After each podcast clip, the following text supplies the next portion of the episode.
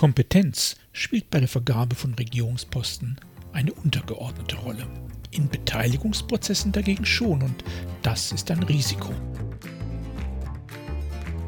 Mein Name ist Jörg Sommer und dies ist Demokratie Plus, der wöchentliche Podcast zur politischen Teilhabe.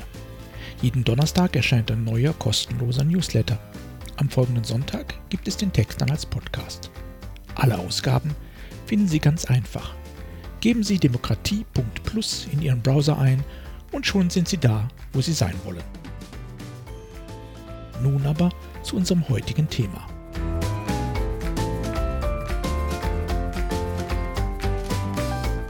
Keine Frage der Kompetenz. Die Koalitionsverhandlungen in Berlin schreiten voran.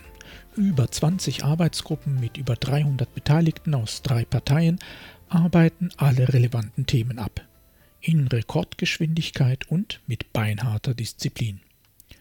Nur selten blitzen mögliche Konfliktfelder in den Medien auf.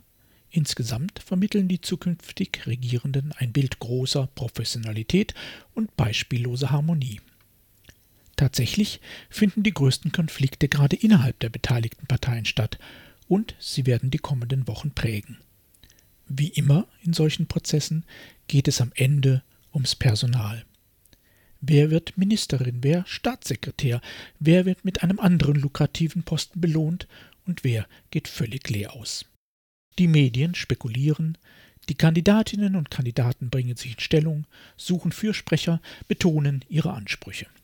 Am Ende wird es etliche erwartbare Personalien geben und sicher auch wieder einige Namen, die in der Öffentlichkeit Kopfschütteln verursachen. Denn es gibt viele Faktoren, die berücksichtigt werden müssen. Da ist einmal der Proporz zwischen den Parteien. Vor allem aber müssen parteiintern viele Gruppen bedient und vertreten werden. Politische Strömungen, regionale Strukturen, Geschlecht und Herkunft spielen eine Rolle. Und häufig ist ein Name nur deshalb nicht ministrabel, weil ein anderes Parteimitglied aus demselben Landesverband und oder derselben Strömung bereits für einen anderen Posten gesetzt ist bleiben bei diesem politischen Casting am Ende dann doch einmal mehrere Namen auf der Liste, zählen Verdienste um den Wahlsieg, mediale Präsenz oder die Entbehrlichkeit auf der jetzigen Position.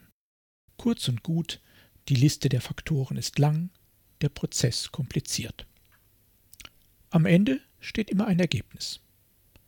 Einen Faktor haben wir dabei bislang nicht erwähnt, weil er tatsächlich eine völlig untergeordnete Rolle spielt, die Kompetenz. Und genau das verwirrt die Menschen. Wirkt es nicht einmal mehr als witzig, wenn eine Bewährung als Familienministerin dieselbe Person für das Verteidigungsministerium qualifiziert hat? Ist es nicht grotesk, wenn jemand dieses Ministerium leitet, der in der Bundeswehr nie gedient hat? Müsste eine Wirtschaftsministerin nicht wenigstens über eine solide wirtschaftswissenschaftliche Qualifikation verfügen? Ein Außenminister nicht zumindest verhandlungssicher Englisch sprechen? All diese Beispiele gehören ganz konkret zur Besetzungsgeschichte deutscher Ministerien. Und so werden wir auch in diesem Herbst wieder Namen an der Spitze von Ministerien lesen, zu denen uns spontan eine große Zahl besser geeigneter Personen einfällt. Aber das macht nichts. Denn demokratische Prozesse sind ausdrücklich nicht dazu da, den oder die Kompetenteste mit den meisten Machtbefugnissen auszustatten. Kompetenz ist in einer Demokratie kein Kriterium für Macht. Das klingt brutal. Ist es auch. Aber es ist gut so. Denn Demokratie ist nicht Expertokratie. Es geht nicht darum, immer die beste, klügste, wissenschaftlichste Lösung zu finden, sondern die gesellschaftlich verträglichste. Das führt zu merkwürdigen Wolken, zum Beispiel in der Pandemiebekämpfung, und zu manchmal geradezu schnarchnasigem Innovationstempo. Doch anders ist Demokratie nicht zu haben. Das ist der Preis, den wir für Gerechtigkeit und politische Teilhabe zahlen. Wir wünschen uns alle einen effizienten Staat, aber wir wollen keine effiziente Diktatur. Und deshalb müssen wir akzeptieren, dass nicht alles perfekt läuft, dass nicht alle Lösungen optimal sind und dass nicht alle Spitzenpolitiker und Politikerinnen mit Fachkompetenz brillieren. Im Übrigen sind deutsche Ministerien weltweit für die Kompetenz ihrer verantwortlichen Beamten und Beamtinnen bekannt. Im Grunde sind die meisten von ihnen so gut organisiert, dass selbst ausgesprochene personelle Fehlgriffe an der Hausspitze nicht so viel Schaden anrichten wie befürchtet. Es gibt und gab auch in der vergangenen Legislaturperiode Ausnahmen. Aber nichts ist perfekt und Demokratie schon gar nicht. Was aber selbst für die Spitzen unserer Bundespolitik gilt, das dürfen natürlich auch alle Bürgerinnen und Bürger für sich in Anspruch nehmen. Es stimmt, manch einer hat ganz schön viel Meinung für ganz schön wenig Wissen. Aber auch für die politische Teilhabe gilt, Kompetenz ist kein Kriterium. Deshalb beteiligen wir vor Ort zu strittigen Themen ja nicht nur Ärzte, Juristinnen und pensionierte Studienräte sondern versuchen gerade jene Gruppen anzusprechen, die per se weniger politische Wirksamkeit kennen.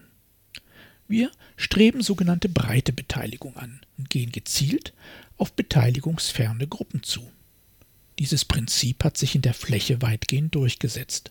Je erfolgreicher es ist, desto anspruchsvoller wird jedoch der eigentliche Beteiligungsprozess. Hier soll ja nicht der oder die lauteste dominieren, sondern allein das bessere Argument zählen. Und plötzlich haben wir wieder die Kompetenz im Spiel. Wer mehr weiß, wer geschliffener argumentiert, wer solidere Fakten im Gepäck hat, ist wirksamer. Und so wird aus der angestrebten breiten Beteiligung ganz schnell, ehe wir uns versehen, das, was wir disparate Beteiligung nennen. Einige wenige, gebildete, politisch erfahrene Akteure dominieren, die anderen schauen zu. In der Spitzenpolitik ist also, wie wir gesehen haben, Kompetenz kein Kriterium. In der Auswahl von zu Beteiligenden auch nicht. Wenn dem so ist, dann ist Kompetenz in Beteiligungsprozessen selbst allerdings etwas anderes, ein Risiko. Wie wir mit diesem Risiko umgehen, ob wir Kompetenz in Beteiligungsprozessen tatsächlich bekämpfen, reduzieren oder marginalisieren müssen, und welche Alternativen es gibt, das wollen wir uns in der kommenden Woche anschauen. Bis dahin genießen Sie vor dem Hintergrund unseres heutigen Themas einfach die Namen, die zwischenzeitlich in den Spekulationen über zukünftige Ministerinnen und Minister auftauchen.